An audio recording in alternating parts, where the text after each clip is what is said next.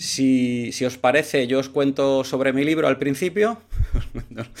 os cuento lo que tengo preparado, que son 10 minutos. Son 10 minutos. Y, luego, si queréis, pues ya vamos hablando. Si queréis también al final, si sobra tiempo, porque la, eh, la charla es de una hora. Como Google Meet, la versión está gratuita, solo puedo grabar una hora. Eh, o podemos estar hablando una hora. Luego, si queréis, pues podemos comentar algo de la Rider también, que creo que puede ser un buen punto también, si os, apetece. Eh, pues nada, ¿estáis preparados? Cogeros fuerte, que vienen curvas.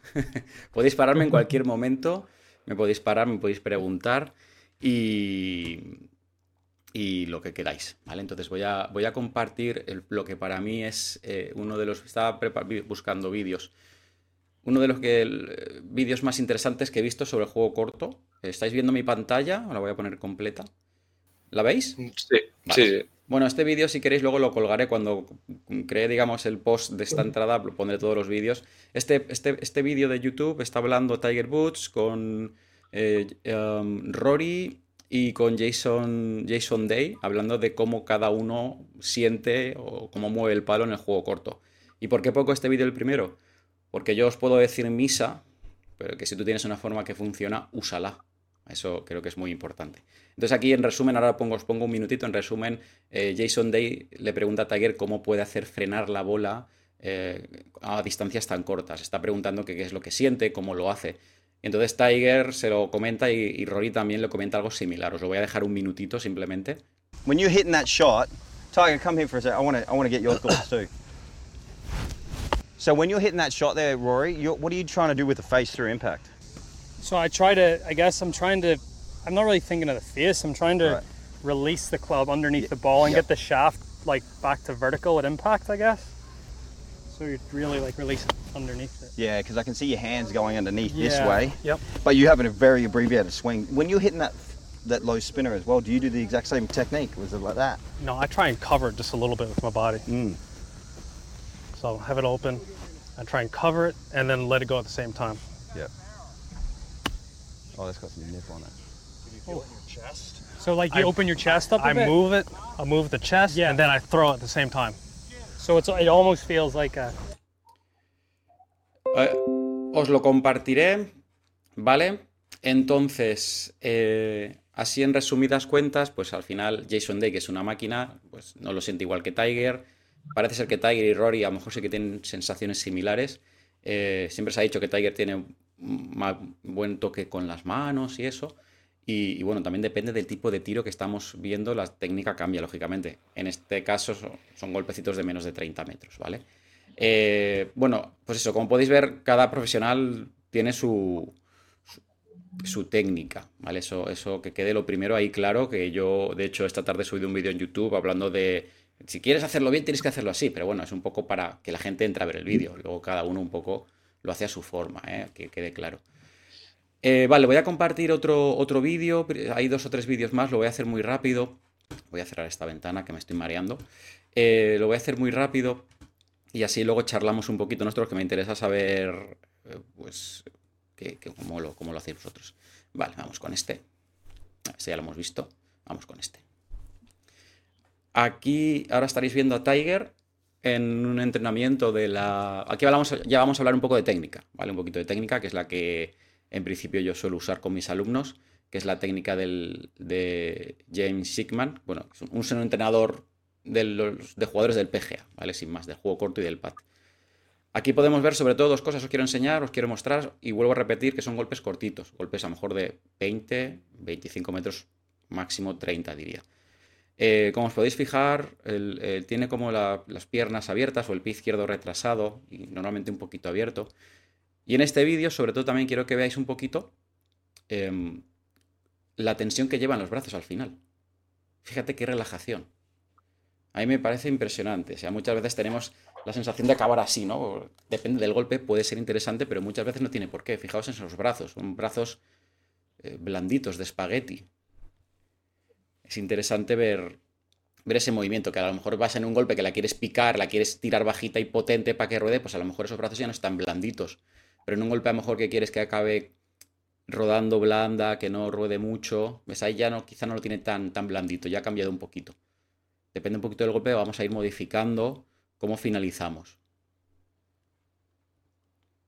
tiro un poquito hacia atrás. Aquí si os fijáis, a ver, un momento, que aquí esto es, todo de YouTube, lógicamente, todo vídeos robados de YouTube. Pies abiertos, blandito. La cara del palo termina bastante alta. Ahí fijaos que la cara del palo termina bastante más arriba que las manos. ¿Vale? Pero ahora enseguida cambia de golpe, limpia el palo, no sé si es en este ya. No, ese debe ser el siguiente. Aquí yo creo que es en el... Bueno, aquí no que cambia de palo, quiero poner... Aquí, creo que era en este. Pues en este. Sí, aquí ya cambia de palo, va a hacer otro swing diferente. Y ha, cambiado de posición también, fijaos los pies, con la cabeza del palo por debajo de las manos. Ha cambiado de golpe, los brazos quizá ya un poquito más tensos, con lo cual está bien adaptar la posición, el movimiento, donde sentimos que nace el movimiento para determinados vuelos de bola o posiciones de bandera. Aquí está tirando otra bandera, aquí ha vuelto a cambiar, ya lo habéis visto, la cabeza del palo más arriba de las manos. Voy a dejar de compartir. Eh, en estos vídeos que os muestro simplemente estáis viendo pues que, pues bueno, no hay una técnica para todo, Quizás si lo quieres simplificar, pues está bien, que es lo que hemos hablado, si tienes poco tiempo para entrenar, pues practica una técnica, no te marees con 15. Eh, pero bueno, como estáis viendo, si quieres ser un jugador completo, pues vas a tener que, tener más, más, más opciones, ¿no? Más, abanico. Vamos a ver el, penúltimo vídeo, que es de Justin, Justin Thomas, de hace, de hace poquito, a ver si lo encuentro aquí. Aquí, Justin Thomas. Cualquier duda me vais diciendo, ¿eh? por favor. No os quedéis con ninguna duda, aprovechar ahora. Vale, Justin Thomas, esto hace muy poquito, no sé si hace dos años, un año. Tiro un poquito para atrás. Debe hace dos años, un año, dos años. Lo pongo, está completo, sí. Ahí como podéis ver, sobre todo, eh, importante, pies juntitos, golpes cortitos, pies juntos.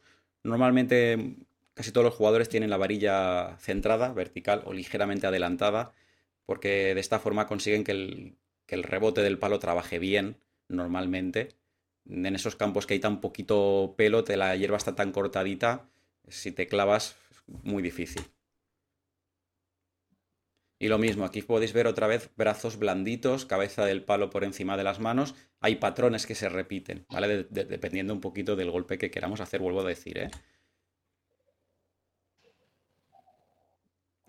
Da gusto verlos, la verdad, como, como lo hacen. Es que me apetece irme a campo a aprochar ahora, lo veo, es que me apetece irme a campo a aprochar, de verdad. Es una cosa.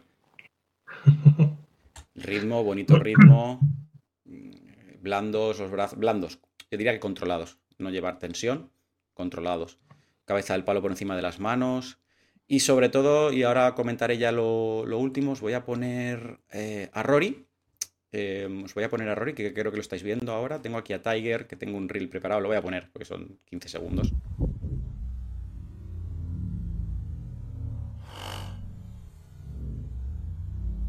Nada, es golpes espectaculares que tocan, a tocan estupendo. De todas formas, hay muchas técnicas, ya sabéis que hay muchas técnicas hoy en día en golf. Aquí, por ejemplo, Rory, de hecho, en el primer vídeo que, eh, que os he enseñado, él hablaba de que cuando le pregunta al Jason Day de, que, que siente Rory, él dice que simplemente piensa en llegar con la varilla vertical en el momento del impacto, he creído leer, ¿vale? O entender. Y pues fijaos un poquito igual, el pie izquierdo está ligeramente abierto, la varilla medianamente vertical, fijaos que apenas ahí, esa la hierba está súper pelada, eso es complicado, con lo cual si el palo se clava mucho, esta gente tiene muchísima precisión, es cierto, pero claro, si pueden hacerlo de una forma más sencilla, pues todavía mejor. Entonces, si conseguimos que el palo no llegue con la varilla muy adelantada, eh, mejor porque va a estar deslizando y no se va a clavar, con lo cual el, error es un poquito... Eh, tenemos más margen, digámoslo así. Voy a tirar un, aquí. Lo he puesto a, cámara, lo he puesto a cámara lenta el, vídeo de YouTube porque, porque es que dura nada. Ahí está. Y aquí una cosa que quiero eh, también que veáis, eh, muchas veces estos jugadores que se, que han... Bueno, este Rory realmente no sé en su juventud dónde se formó, pero muchos americanos tienen la manía de jugar con el palo súper abierto en el, en el approach, muy, muy abierto, simplemente por el rebote del palo, para jugar con el rebote, para que el palo no se clave. Una de las características que ayuda a que eso ocurra es la mano derecha, si somos jugadores eh, diestros, ligeramente más montada, eso va a hacer que en todo caso la cara permanezca abierta durante el movimiento y si la cogemos fuerte, ya sabéis que fuerte es que no me veo nudillos en la mano derecha, quizá al subir la cierre, eso expone el filo al bajar y nos podemos clavar. ¿Vale? Lo voy a poner al ritmo normal, a ver si sé cómo hacer esto aquí. Velocidad de reproducción, normal, para que veáis el ritmillo.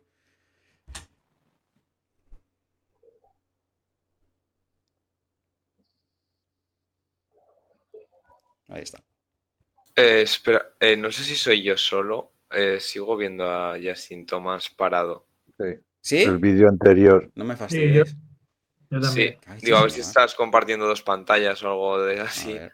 Y estás. A ver, ahora lo, va- eh, lo vais a ver. Eh, a ver, el de Justin Thomas. Vale, ¿no habéis visto? Ahora ya sí que vemos que pone Rory. Vale, vale, ahora lo sí. enseño ahora, no pasa nada. Gracias. Vale, os lo enseño. Eh, otra vez, no pasa nada, es súper rápido. Aquí ahora cuando se ponga de frente, ¿vale? Aquí. Eh, um, lo que estáis viendo sobre todo es un poquito lo que comentaba, la varilla vertical, pie izquierdo eh, normalmente en pelín abierto, si somos jugadores diestros, el izquierdo se mueve hacia la izquierda. Varilla vertical y la mano derecha no, no muy...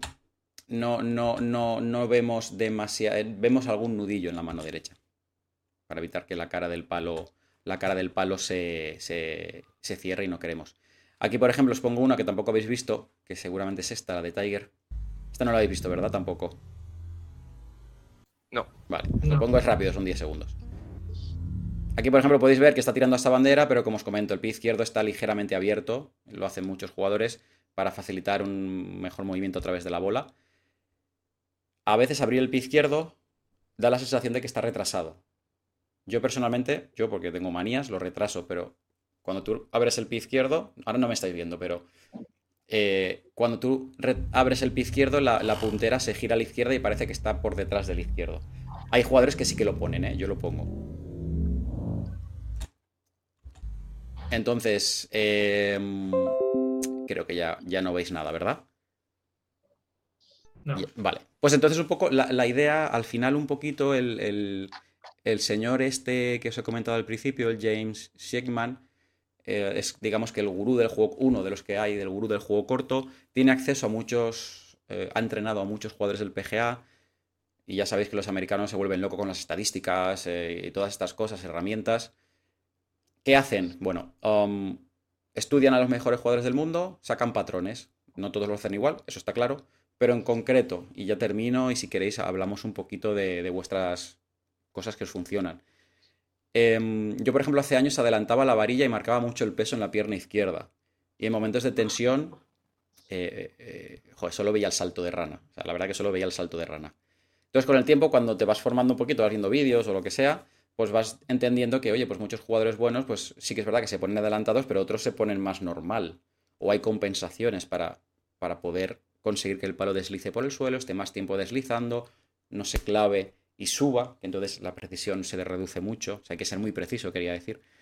Y, y, la verdad que mejora aprochando, con lo cual, eh, si alguno tiene sus, sus, sus manías, su forma de hacerlo, que tampoco elimine lo de decir, oye, pues voy a probar algo de esto que está comentando Jorge, que comentó el otro día, o los vídeos que os he puesto. Como veis, son grandes jugadores, Tiger Woods, Rory, eh, Jason Day hasta hace no mucho tenía el promedio de que mejor sacaba de bunker. Eh, son jugadores muy buenos, claro, y estudian a, los mejores. Eh, yo, por ejemplo, a mí me gusta mucho sentir que estoy centrado. En el vídeo de YouTube de hoy lo comento, estoy centrado sobre la boda, no estoy por delante, no estoy por detrás, eso cambia el, punto de impacto, a no ser, a no ser que tú hayas hecho esa compensación adrede. Yo en todo caso, si a lo mejor hay veces en el bunker me pasa, yo pego filazo, pues a lo mejor sí que me, pongo un poco como por detrás de la bola, para conectar antes contra el suelo. Puede ocurrir perfectamente. Y se hace para, porque el golf, al final hay que compensar, ¿no? Tú, tú tienes un, vicio y se compensa sin problemas. Pero bueno, ahí está, está la base, eh, eh, varilla vertical, pies juntos, el pie izquierdo abierto. Um, si es un golpe normal, no hace falta ir con los brazos demasiado tensos. Cara del palo cerrada en principio no, dependiendo un poquito de, de la situación, lógicamente. Y, ya si queréis ya iremos viendo más cosas, pero, eh, para terminar os diría que este señor, el, James Shakeman este, comentaba que después de pegar, la mayoría de los jugadores terminaban de, dos formas. O bien se iban ligeramente hacia adelante, o sea, están así, están vertical, se- alineados, alineado el pecho, la villa del pantalón y la bola están alineados, y después de pegar se van un poquito hacia adelante o bien se quedan en el sitio. Ningún jugador se iba hacia atrás, nadie se iba hacia atrás. Creo que es un punto también interesante para conseguir que el palo deslice por el sitio y que además él lo comenta, la energía, la energía va hacia la, hacia, la, hacia la bandera. Si yo tiro para allá, me muevo un poquito hacia allá. Eso es un poquito, de forma resumida, el, el patrón que el señor este descubrió después de grabar a 150 jugadores del PGA. Y bueno, pues él, él tiene varios libros de ese tema y era un poquito eso. Entonces, antes de, que comentéis vosotros o vuestros gustos y eso, ¿dudas de lo que hemos visto o si veníais con alguna duda en concreto que os pueda echar un cable ahora mismo? ¿Alguien? Sí, eh, adelante César, dale. levanto la mano. Sí.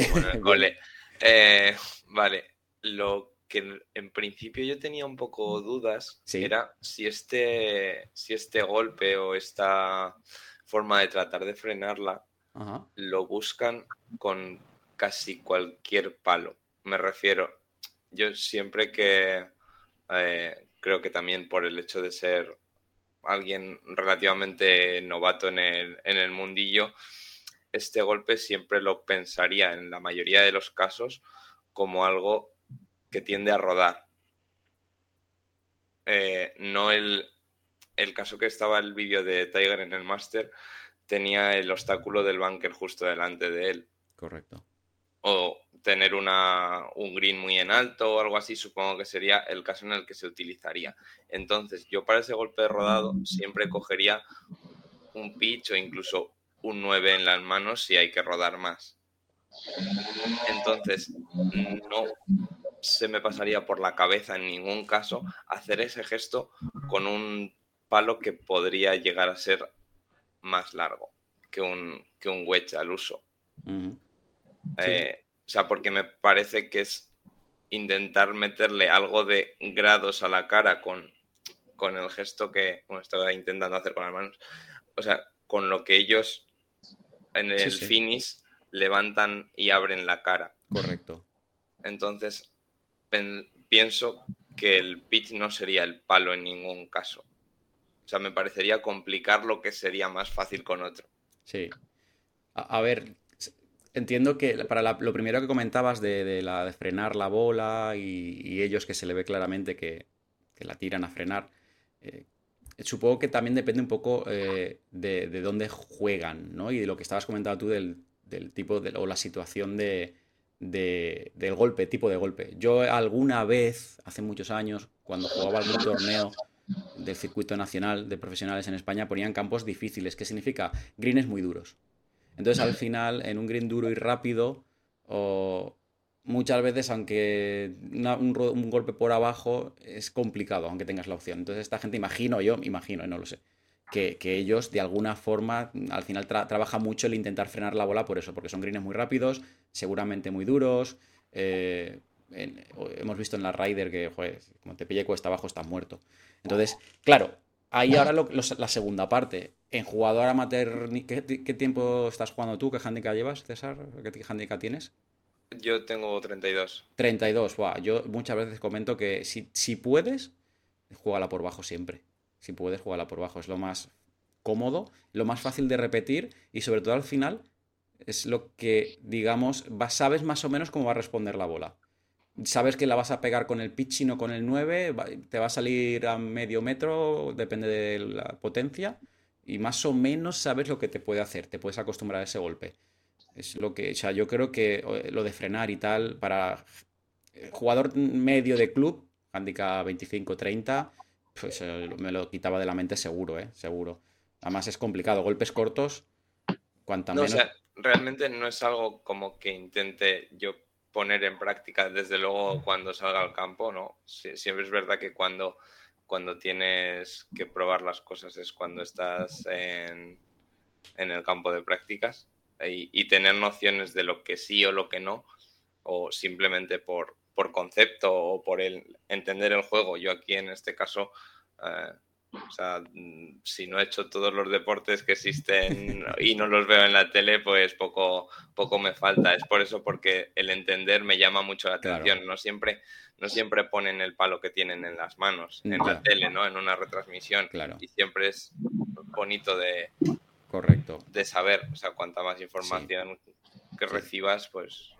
Yo, por, si acaso, eh, Dale, Juan Antonio, ahora te comentaré un tema, César, y si alguno tiene algo que aportar, por favor, que esto es una charla, ¿eh? que podéis hablar. Yo soy en plan un poco alocado, cero orden. Vais hablando y chipún. Dale. Yo en mi caso, precisamente, que soy pues de este nivel así, es ahora con el... O sea, parto de aquella regla que me explicó un profesor que dice, ponte la bola en la mano y decide si la tiras por alto o la tiras por bajo, ¿no? Esa es mi regla de oro y en función de ese pensamiento y la distancia, pues así hago, ¿no? Ese es el primer parámetro en, los, en el juego corto.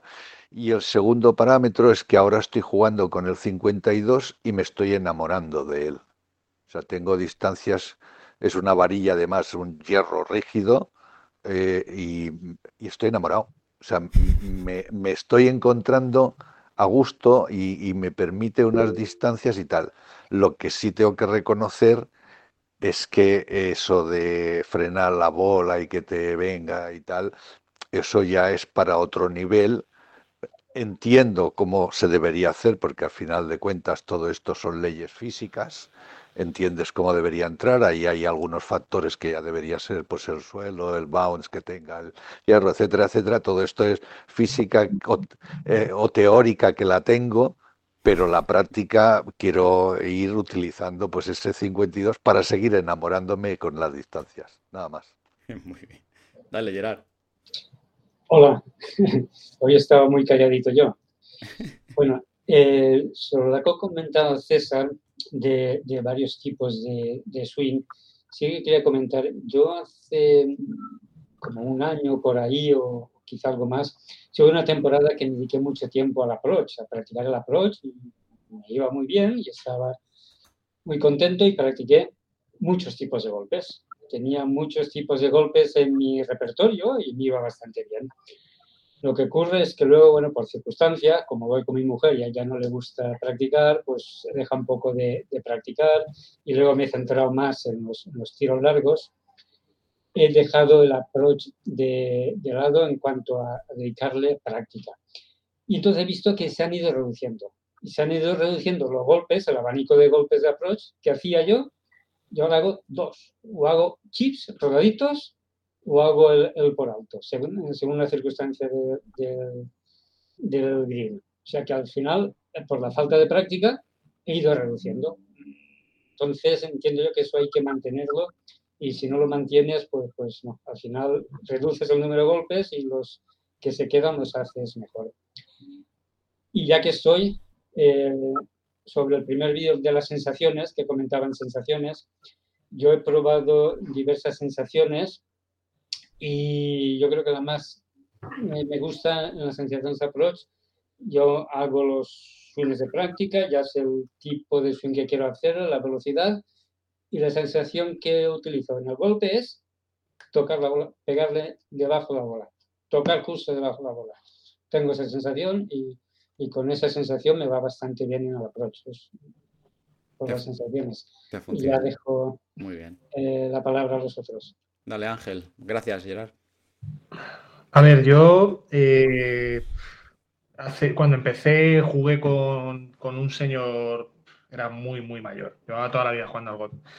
Y me dijo que el día que entendiera que la tarjeta la arreglaba o la destrozaba alrededor de green, eh, me cambiaría el golf y la visión del golf. Porque yo estaba obsesionado con pegarle largo, con el driver, con la madera, y ir largo, ir largo, y me dijo, ¿vale? Puedes ir muy largo, pero coger un green es difícil y el día que entiendas que solucionarás o destrozarás las tarjetas alrededor del green, pues te cambiará por completo el, chip y ya no será tan importante la distancia. Entonces, a partir de un punto, vi que, pues, analizando cada vez que iba a jugar y tal, vi que, que, al final te daba igual hacer 250 que 200 con un driver, porque al final donde la terminaba liando siempre era de 50 metros para abajo. Y eso fue como hace un año por ahí que me obsesioné con el, con el approach, con el chi, pues rodado, el normal, el globo. Y me he tirado un año entrenando eso, entrenando tres formas de, de dejarla cerca de la bandera. Eh, el rodado yo lo que hago es ponerme la bola en el pie derecho, adelantar las manos para no clavarme contra el suelo y hacer un gesto un poco como de pad, o sea, como de arrastrar la bola, para que la cara vaya más, más plana. Y lo que hago es, pues depende de la distancia, si tengo 10 metros hago un medio swing con el 56 grados, si tengo 20 metros hago un swing hasta las 8 de la tarde, a las, a las 8, y voy subiendo más o menos según la distancia. Ya si tengo 30 metros, pues ya cojo un 52 grados. O sea, voy jugando un poco con eso y con las horas del reloj para, hacer un rodado siempre que estoy a menos de 2 metros del, del green. O sea, sé que voy a volar los dos primeros metros y el resto va a ser rodado. Y luego normal, que me lo cojo el palo normal con la bola en el centro, centrada, con las manos, con los brazos súper, súper relajados. Me dado cuenta que cuanto más relajados tengo las manos alrededor del green, mejor toco la bola, no hago sapos, no hago filazos y, el palo va solo y el contacto lo hace, lo hace el palo, no lo hago yo con los brazos. Cuanto más relajado voy. Entonces, cuando, cuando has puesto el vídeo de, de Tiger con los brazos más relajados, con los brazos más tensos, digo, hostia, digo, es que es cierto, es que, es que yo voy con los brazos súper relajados. O sea, lo que no voy con un driver o con una madera, voy con el pad y con, y con el chip. Muy bien. Y luego cuando quiero pararla o sea, que quiero que ruede muy poco, que se quede parada, por, lo que decía Gerard, porque el green esté en alto, tengas una bandera muy corta, eh, tengas un bunker por medio. Lo que hago es ponerme la bola al interior del pie izquierdo, abrir la cara del palo y coger eh, el grip a la mitad.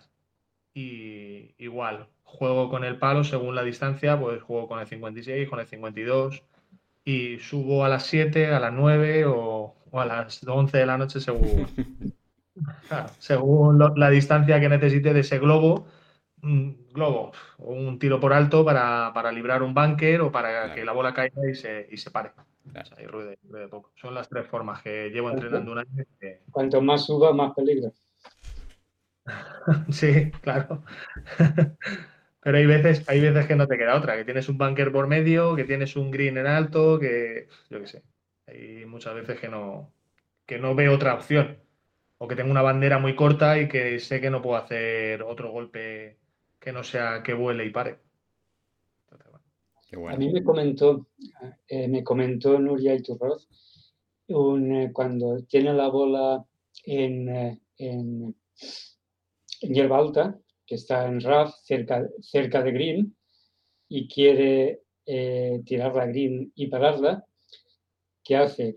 Pone el palo abierto eh, el stance abierto, el palo abierto, baja las manos y hace un golpe de bunker, pero suave, a baja velocidad. Y para que pase el palo sin engancharse y dé un salto corto la bola y ruede, ruede un poquito por el green. Y yo lo he probado y las primeras veces bien, pero luego no, no me funcionaba muy bien. Es difícil, es difícil, sí. Por ejemplo, ¿vosotros qué configuración de palos eh, tenéis de juego corto? ¿60, 50 y algo? Eh, ¿Tenéis eh, o lo básico 56? ¿Cómo, lo configuráis? Tenemos 60, 56, 50 y... No, 60, 56, 52. Bien. Yo es que como juego en un pitch and pan necesito más. más. Yo siempre jugaba 60, 56, 52 y ahora tengo 60, 54 y 50 y la verdad que he hecho un falta un palo intermedio. Entre el 60 y el 54 he hecho un falta un palo intermedio. Pero bueno, me voy apañando así. Pero para en el campo grande utilizo el 60 exclusivamente para el bunker y ya, eh, y ya para tiros por alto rodados, pues ya todo el resto de wedges. Y bueno, para rodados más. Incluso he llegado a utilizar el híbrido para rodado, cosa que que nunca había hecho y recientemente estoy utilizando el híbrido para hacer rodados en, campo grande. Muy bien. ¿Tú, César, tienes ahí una configuración? Yo en mi caso tengo 56 y 52.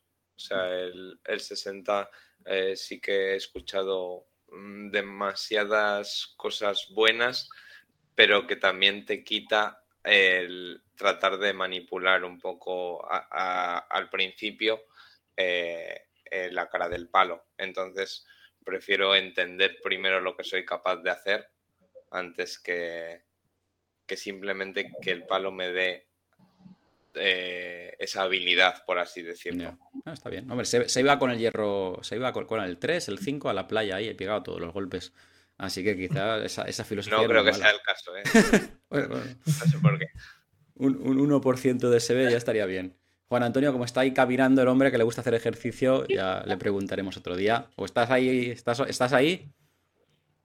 No está, está con el micrófono. Sí, estoy por ah, aquí. Te iba a preguntar. Sí, me ha salido precisamente aquí un mensaje que se ve que es una característica nueva del Meet que puedes ir, ya él mismo te configura esto para ir caminando. Ah, qué maravilla.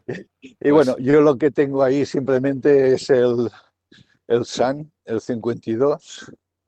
52. Y tengo un 64 que intenté utilizarlo un poco 64, pero bueno, eso que... y lo, he dejado por ahí suelto. Ostras, pero qué barbaridad, ¿no? Y, es con eso. Bueno, eh, esos son los tres, Pitch, Sun y el 52. Ah, el 64 es casi un palo de zurdo. No sabes para qué lado tienes que pegarle. Es verdad, es verdad. qué barbaridad. Qué barbaridad. Yo, yo tengo 50. Salió muy barato y ya está. A ver, siempre sí. Por, tener palos, mira, tengo ahí esos que no los uso. Tengo ahí un 60. El 60 lo odio ya, no, no lo puedo jugar. Lo veo solo. Ángel, lo siento, ¿eh? pero yo lo, lo, veo solo para muy golpes muy determinados. Muy, muy concretos, yo, mis gustos personales. Dices, un globo muy globo, un bunker muy determinado, profundo, tal. Total, que me he comprado 58, que tampoco hay mucha diferencia. Pero estoy contento con el 58 porque sí que puedo a lo mejor retocarlo un poquito más y, le, le, he encontrado, le he encontrado el gusto. Toda mi vida ha sido como Ángel jugando 60, eh, 56 y 52. Creo que tenías lo, mismo, ¿no, Ángel? Toda mi vida he jugado así, muy contento con el 52-56, pero es que el 60 es que lo utilizaba dos veces el 18, era muy poco, era muy poco. Yo me puedo, pasar, rondas enteras sin tocar el 60. ¿eh? Mm, sí, sí, a mí me pasaba. No sé, no sé cuándo fue la última vez que lo limpié.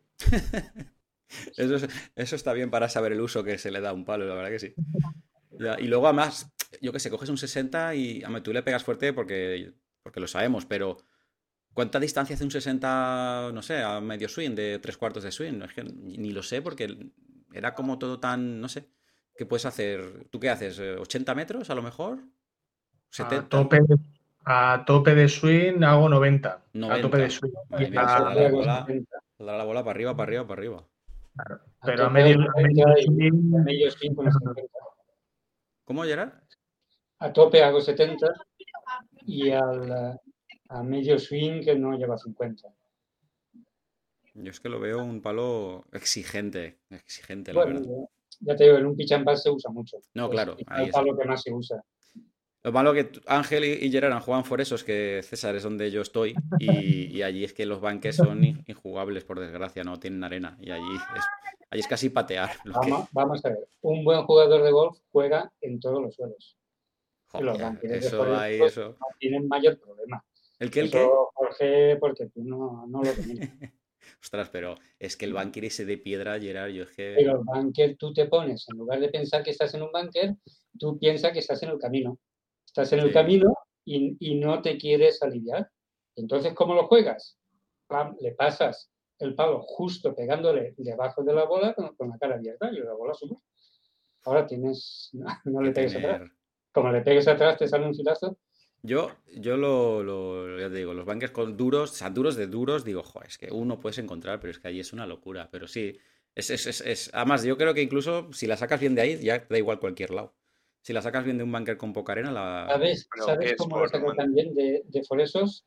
Con el 60 manos bien bajas y sacándola con el codo del, del, palo. O sea, pegándole en un, un, hachazo con el codo del ah. palo que se clave el codo debajo, debajo de la bola y sale. Sí, sí, sí que sale así. ¿Sí? Hostia, pues lo tengo que probar, eso yo no lo he probado. Pruébalo. Sí, sí, eso. Yo, cuando, yo me pasa como Gerard, que cuando el bunker está duro, que tiene poca arena, voy directo contra la bola. Hago ¿Pero vais así en picado? Así en picado, como un hachazo. En, picado, pero, pero le pego con el codo, no con el, con el codo del, palo, que se clave el codo debajo. Y sale bien. Tú también, Ángel, haces eso ahí, ¡pam! A darle. Sí, cuando, cuando pongo los pies en, en el banquet y muevo los pies para hacerme hueco, para intentar mover la arena y veo que no hay arena, que es que estoy sobre cemento, eh, directamente voy, voy directo contra la bola. Sí que es cierto, ¿te acuerdas que estuvimos hablando que con los wedges no sé por qué lleva una temporada que sacaba petróleo? Sí, me lo comentaste, ¿verdad? Que me clavaba muchísimo y empecé a levantar más la punta, sea, a meter más el talón, como dice Gerard, a ir un poco más con el talón, resbalar más con el talón y dejé de clavarme tanto en el suelo, o sea, dejé de hacer tanta chuleta tan profunda. Y en, y en el banquer hago igual, en el banquer levanto la punta y entro más con el talón y más directo a la bola cuando está duro y un tres cuartos y la bola sale. Qué bueno. O sea, eso es fantástico. Tener esas herramientas, macho, para sacarlas de esas situaciones es, magnífico, tú. La verdad que Porque el problema, ¿cuál es? ¿Que el mantenimiento o la arena que se utiliza allí? Eh, yo no, yo, a ver, no lo sé, yo soy profesor de allí, bueno, no tengo idea, pero creo que debe ser el problema más que nada de la tierra que hay abajo, ¿no, Gerard? De la tierra que hay abajo, porque han hecho mantenimiento, han intentado hacer cosas tal. Bueno, han arreglado uno. Han arreglado uno, sí. En el hoyo 14, yo creo que han hecho uno de pruebas sobre el banco que quieren hacer y yo viste como lo decían, lo han hecho estupendo, porque le han puesto eh, drenaje, le han puesto bajo grava, una tela encima, encima la arena lavada. Y eh, ya hace tiempo que quería caer en ese bunker para probarlo. Pero no caes. hombre, voy a estrenar el bunker de 14. ¿Y bien? Qué bien. Una huella de, pisada allí, pero bueno, para un bunker bueno que tenemos, ¿No lo rastrillan? Ah, bueno, esa, esa es otra ya que vamos. Pisadas, pero, por favor. Sí, sí. Sí. Pues Allí... no, no, no, la saqué bien con arena. Joder, te, te, sacan del duro y ya te lías. Me vino, me vino, me vino, justito subir la bola al talud. Claro. No, llegué, no llegué aquí, pero bueno, algo es algo. Pero un banquero bueno que tenemos, va y no la saco. Ya. Yo, yo, creo, por lo que decía César, que creo que es tema de terreno que hay abajo, lo que hablaba Gerard, que han hecho ahí, que han movido, han puesto piedritas, una red, tal. Es tema de, de, la tierra que hay abajo del campo, que ellos van echando tierra, pero con el viento, con las lluvias y tal, se va y luego se queda lo duro eso, que aquí en Valencia, que es, es, un, no sé, se, se, queda muy duro, muy duro, muy duro, no sé, muy... Sí, me refiero a eso, que hay muchas veces, o sea, por lo mismo que te he dicho antes, eh, también intentando entender un poco, un poco más allá, el, que es muy fácil quejarse, ¿no? De de, oye, pues esto no está bien o es que la arena que echan y realmente hay mucho más trabajo detrás. Que no es que sea que, que el equipo no está trabajando. Y, a día de hoy es, es la. Bueno, siempre ha sido un poco deporte popular el quejarse de, lo que está mal. La verdad que sí. Y más en España, que sabemos de todo, ¿eh? Pero no, efectivamente, ellos trabajan, ¿eh? Y, se han gastado una pasta en, en un montón de, cosas ahí en Foresos, pero no dan con la tecla en el bunker y yo creo que es lo que dice, lo que habrán hecho esa prueba con ese bunker es lo que tendrán que hacer en todos. Pues no sé, excavar, meter piedras para que cuando llueva, no lo sé. La inversión es grande, claro. Sí, es mucho poquito a poquito, si hicieran uno cada año, dentro de 80 años está. Pero yo os digo, yo os digo una cosa, habla con algún compañero y al final dices, hay bunkers que realmente yo los quitaría porque no aportan. Bunkers de salida, por ejemplo, hay un hoyo, Ángel lo ha jugado, y Gerard también, lógicamente, César y Juan Antonio no, pero hay un par 5 en, en, en, nuestro campo en Foresos, que creo que es el, el 12, que la derecha está fuera de límites, que tiene como 3-4 bunkers por ahí a la derecha, los veo un absurdo total, tanto bunker. está todo lleno de bunkers. Yo esos, sinceramente, creo que los quitaría porque es un coste de tiempo, de dinero. Sí, pero vamos a ver, los bunkers de calle no pasa nada que estén, que estén desarreglados. Eh, los búnkeres de calle son los que deberían de arreglar más y los búnkeres de calle que los dejen o que los dejen con hierba. También en claro. rollo uno hay búnkeres con hierba. Claro. Pero hierba, hierba eh, eh, mm, fuerte, dura de estas, que sea difícil. A mí me parece bien, porque para tener un búnker duro con piedras y tal, yo, yo lo quitaría, ¿sabes?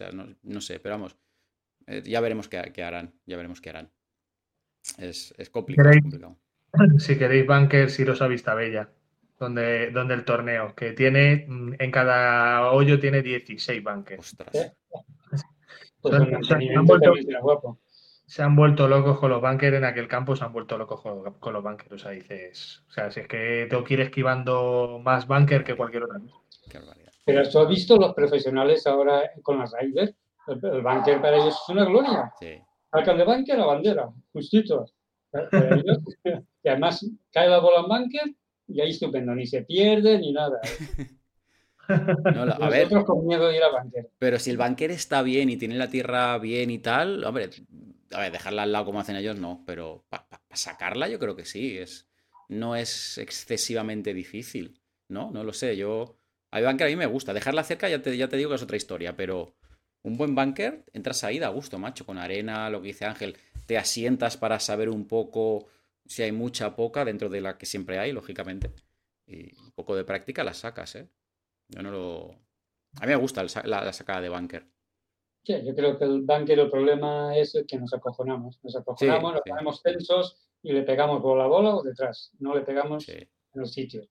Al final lo mismo que en el approach. Si tienes la, la serenidad de pegarle justo debajo de la bola, la aprovechas de categoría. Pero como vayas tenso, le pegas atrás, se clava el patlo, te rebota. Claro. En el bunker yo creo que lo mismo. El secreto está en pegar de un dedo detrás. Para terminar con el tema del juego corto, y si queréis, últimos 10 minutillos se lo dedicamos a la Rider. Tenía curiosidad de saber, eh, claro, porque, por ejemplo, eh, César, que ha sido la primera pregunta y, estaba pensándolo, hablábamos de, la, de, frenar la bola. Ángel ha comentado también que se pone con la, bola al pie izquierdo. Em, ¿Y qué bola jugáis? ¿Qué bola jugáis? Sí. Cronsoft de Callaway. ¿Cuántas capas lleva? ¿Sabes? ¿Tres? Eh, tres, capas. Sí, yo de tres capas también. Tres capas también. Yo utilizo de Taylor la, la Tour Response. Eh, y cuando, cuando, no quiero gastarme tanto dinero, la Inesis 500. ¿La Inesis que tiene? ¿Dos? Es que no, sé, pero es, no es tan dura como la 100, ni es tan cara como la 900, claro. Entonces utilizo la Inesis 500, que yo creo que a mí me da buena respuesta. Yo esta mañana estaba jugando en el pitch and pad con una Inesis 500 y las dejaba clavadas. Caían en green y se quedaban, me hacían backspin, pero se quedaban a un palmo o menos de, la caída. Eso sí, tiros con el 60, tiros por alto, pero caían y se quedaban, se quedaban bien. La Inesis 500 da un buen resultado y es, y es barata. Claro, es que si te coges una bola de dos capas con la cubierta exterior dura y dices, no, es que no la freno, y dices, joder, macho, es que esto no lo frena nadie. No lo frena nadie. ¿Tú qué bola juegas, César? Yo, si te digo las que, las que me han dado, ¿no? Eh, ha sido un poco así. Eh, no, pero en cualquier caso, eh, sí que en su día compré, eran unas Wilson Ultra y, eran hiperduras. O sea, y eso sí que lo notaba que no estaba a gusto ni siquiera pateando. O sea, la, sensación de cuando hay alguien que tiene ya cierto, cierto nivel y usa una, bola por algo, es que no tiene nada que ver, aunque solo sea el, tacto de, del posible feedback que te da la bola cuando, cuando la tocas bien. Eso sí que es cierto que con una bola dura mm, lo descarté. O sea, sí que a lo mejor tengo una de estas lotes reciclados, ¿no?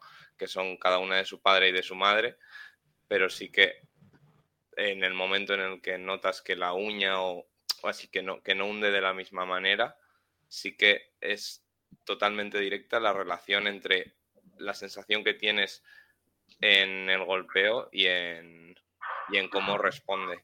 O sea, y, y es sorprendente porque no solo es el, impacto que puedas tener en los golpes largos. Es que el juego corto ya te da mucha sensación. Y que es lo que estamos hablando, hablando hoy. Dices, ¿por qué? Porque esto suena así y esto asado. Y luego vas a ver que de las cinco bolas que has chipeado, te acercas y dices, ah, los, todos los impactos han sido relativamente parecidos, pero concretamente la dura no ha habido manera de que aquello en el primer bote, porque suele a lo mejor haber un primer bote, un impacto más seco, no han tenido ni, intención de pararse y la bola está nueva. Sí. o sea, yo pienso que es mejor una bola vieja blanda que una bola dura nueva. Sí, es que las bolas duras son desagradables al pad, al chip. Bueno, para el driver, vale, tira para adelante, pero es que el tiro a green también es que es complicado pararla en green, con lo cual sí que es verdad que bueno, pues son más baratas y si las perdemos, pues duele menos. Pero bueno, es, jodido. De hecho, ahí en el, grupo, en el curso de fitting que estoy haciendo, el tema de la bola es súper importante, la compresión. Por ejemplo, Ángel que le pega muy fuerte o gente que le pega muy flojo, da igual, diferentes compresiones, que si llevas una compresión que no es la tuya, además, ostras, estás perdiendo mucha distancia, ¿eh? Si es una... Mira, Jorge, el, otro día fui, a, fui el domingo a soltar las piernas después de la paliza del sábado. Y me llevé, me hice nueve hoyos con la bola que me dieron, con la Wilson esta, porque hubo gente en el grupo que decía que estaba muy bien, que iba muy bien, y miré dos capas, digo, bueno, no me convence las dos capas, pero bueno, eh, la bola más blanda del mercado, eh, la máxima distancia, y me hice nueve hoyos con esa y nueve hoyos con la Z-Star de Rickson, que son cuatro cuatro o cinco capas. Yo que va muy bien, la Rickson, sí. Vale, pues me dice nueve hoyos con uno, nueve hoyos con la otra. Eh, con la blanda, super blanda esta, eh, sin control. O sea, sin ningún control de la bola. Eh, patear era como si la acariciaras y salía disparada, salía corriendo con el pad. O sea, no tenía, no tenía ningún control de distancia en el pad con ella, porque la mínima que la tocaba con el pad era salía disparada. Y luego con la Z eh, lo que vi es que con tantas capas no frenaba en el green. Eh, tiraba a green y la bola eh, donde, donde hacía el pique luego eran 10 mm, metros más, más adelante de donde había hecho el pique en el suelo. Y sin embargo con la Cronsoft yo estoy acostumbrado a, ver el pique y ver la bola pues medio metro más atrás, o sea, más corta, de haber, de haber botado, haber vuelto hacia adelante y haber vuelto hacia atrás. Y, con la Z Star, no sé, no... No te dio unas sensaciones. No, una por excesivamente blanda y la otra por, no sé, por exceso de capas o no sé, no, me gustaron ninguna de las dos. Ya. Es que es delicado el tema de las bolas, es que hay que encontrar el punto. Claro, está la capa, porque lo comentaba César, eh, la, capa exterior, la cubierta, el viejo truco de voy a ver, pones la, uña, ay, se, se hunde, es blandita. Claro, ese blandito es la capa exterior, pero la capa interna del núcleo, si es duro, eh, a la hora de pegar un hierro, la bola esa no va a parar. En el juego corto sí, quizás frene, pues un swing cortito. Pero ya cuando la empiezas a comprimir, si el núcleo es duro, eso es, eso es muy complicado. Eso a veces lo hacen la marketing, ah, mira, pues es la, capa exterior es ligeramente blandita, ah, qué bien, pero luego la bola por dentro es una piedra. Pero bueno, en el juego corto, en el pad es un toque agradable, es un toque agradable, pero a saber, a saber. Señores, quedan 11 minutos. ¿Tenéis algo que comentar? Y, si queréis comentamos algo de la radio, algo más de este tema de juego corto. ¿Alguien se ha quedado con ganas de decir algo, alguna el secreto del approach para dejarlas cerca. Venga, soltarlo, que seguro que alguno lo sabe. No, yo, sí va a pasar porque justo lo has puesto. Sí. Eh, ah, vale. Lo ha dejado, lo ha dejado César aquí en el donde están los mensajes en un vídeo. Sí. Que es justo el otro día yo vi ese golpe y no vi justo el, impacto. digo, por fin hay una, una toma que se, que se vea. A lo mejor son dos segundos más atrás o así. Sí y es justo lo que has estado explicando y, lo que hemos visto de cómo se frena la bola. Correcto, la ha visto el golpazo. Sí. Qué chulo. Eso, eso es que me parece magia, de verdad. Hay que tener un toque brutal, claro. Hay poco, mucho. No, no, puede haber mucho contacto contra el suelo. Un, un contacto que la bola abrase contra el palo. Cierta velocidad en la cabeza del palo, porque por mucho que lo hagas, si no hay cierta velocidad en la cabeza del palo, estás jodido. Eso es mucha calidad, eso es muy complicado, es un golpe precioso. Fíjate que, que la frena el cabrón. Qué barbaridad. El palo súper abierto. Si lo conseguís pagar, parar justo cuando sube, es que tiene el palo súper abierto el tío.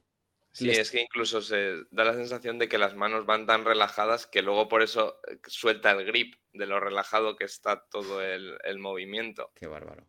Sí, sí, totalmente. Es magia. Ese vídeo me lo pongo aquí y lo pondré también. Qué barbaridad. Bueno, que eh, Ángel, ¿ibas a comentar algo? Gracias, César, por compartir el vídeo.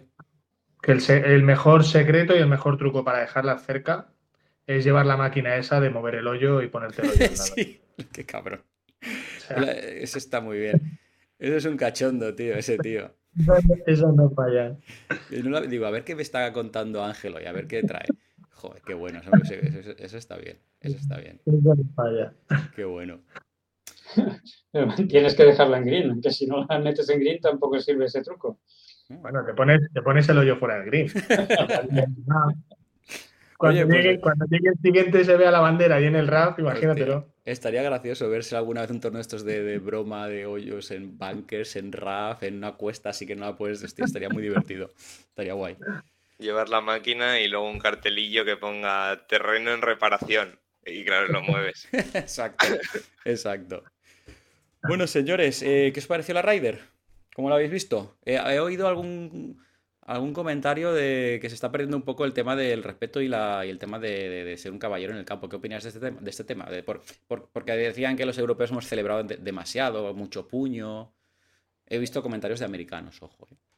De mucho puño, que sacaban mucho puño y tal. Pero yo es que cuando. Yo es que lo he visto igual que siempre, la verdad. No he visto. Pero que los, americanos se quejen, que los americanos se quejen de exceso de celebración que se queje un chino, un japonés lo entiendo, pero que se queje un americano, que son exagerados. Sí, sí.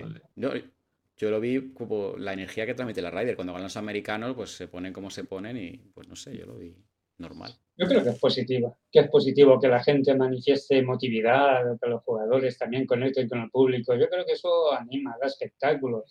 Eso, otros deportes que son exitosos a nivel de público lo tienen mucho. No creo yo que sea negativo. Al final, eh, si es un espectáculo, son emociones. Sí, yo creo que hasta vende más y todo, que, tenga ese punto, sí. Sí, sí. Hecho, Ángel comentó, ¿fuiste tú Ángel o quién comentó el tema de... No, alguien puso que, qué había pasado con el Caddy de Canley, ¿no? que, luego con el tiempo, había habido ahí con Rafe con Rory, ¿lo visteis? que se dijeron unas palabras y no sé qué. Debía estar relacionado con el tema este de las gorras. Sí. Sí, de que, o sea, el, motivo por el que no llevaban gorras era un poco el, protestar porque no cobraban en la Raider. Digo, joder, se están quejando de... Joder, macho. Hablo de putas latacones que dicen en mi pueblo. Creo que fue César porque al saludarse no se quitaron la gorra o no sé qué, no sé qué, hubo, qué problema también hubo de que al saludarse no se quitaron la gorra o se saludaron de mala manera al final del partido. No sé, hubo ahí. Qué barbaridad. ¿Habéis visto la imagen que está John Ram y Hatton así en el tee de salida, así abrazados? Y luego está al lado, creo que era Safely y con el otro, que era, no sé si era Canley o, o Bruce Webb, no sé, estaban así los dos serios, ni se tocaban parece ser que tenían líos entre ellos y, que, se quejaban de que no cobraban, como dice César, por no ir a la Ryder y cosas de esas que parece que han tenido problemas un poco de, piña, de, no hacer equipo bien. No cobran, pero nadie dice que no. Hostia, pero es que a mí me parece un honor ir a la Ryder. Les saldrá cuenta ir. Patrocinios, eh, imagen, todo lo que sea, les sale a cuenta ir. A mí me sorprende que no, que no cobren, pero dicen que nadie, nadie se niega a ir entonces que les saldrá cuenta. no sé. Además había una imagen, la, la, conferencia antes de la RAI de los americanos que les hacen las preguntas. Todos son muertos, macho. Ni una risa, nada. Los europeos, bromas entre ellos, risas, tal. Digo, joder, no sé. Eh, al final la vida es dinero, está claro que el dinero mueve todo, pero hombre, la Raider, macho, es un evento que vas los 12 representando a tu país, entre comillas. Y, hostia, tío, es un honor, ¿no? No lo sé, no lo sé sí, yo lo de, que se, lo de que se esté perdiendo o así, o que critiques la celebración, yo creo que también eh, delata un poco lo que daba la sensación desde fuera de lo que les faltaba, ¿no? Si a ti te falta un poco de sangre, de, de esa pasión que se tiene que tener en un evento que es eh, de los pocos match play que hay durante el año, de los pocos por equipos, y de los pocos en el que el público es parcial.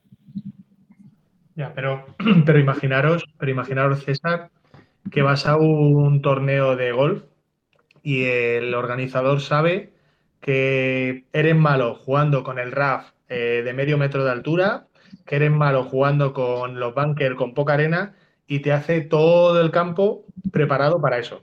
Calles súper estrechas, RAF de medio metro, bunker con poca arena y, te, y, sabe, y estás yendo como si fueses un matadero.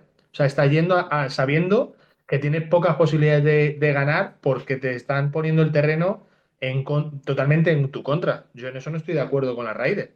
O sea, yo creo que debería haber unas normas que cuando Europa va a Estados Unidos, el campo tiene que tener unas medidas, eh, la hierba una medida, el RAF una medida, todo unas medidas, y cuando vienen a Europa, exactamente igual. Sí, a ver, el, estandarizar a mí me, me, gustaría en cierta manera, o sea, sí que es verdad que es algo que se ha hecho toda la vida, no, no es la justificación de porque se ha hecho toda la vida, toda la vida está bien, que eso es un poco la excusa que siempre se, tiene, que el, que el mundo evoluciona y, es verdad que esa estandarización yo creo que alinearía un poco o equipararía que todos los años eh, fuera más competido, porque jugarían todos a lo mismo.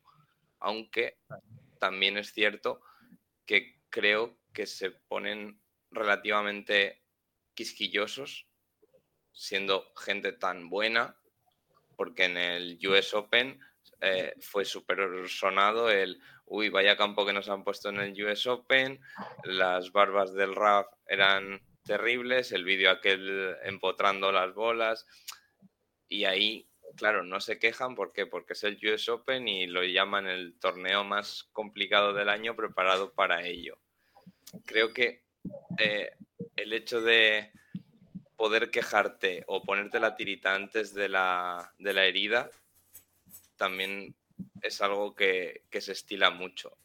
El, hecho de decir, no, mira, es que jugamos en Europa, allí nos lo preparan como sea. Yo creo que hay que tener en ese sentido un poquito más de, orgullo, en ese sentido de, los jugadores. ¿eh? A mí me gustaría haber visto, o sea, no me cae nada bien Justin Thomas, pero es el tío que le ves con más nervio para decir, oye, que, que no nos meen en la cara eh, venimos aquí, pero no venimos solo a perder.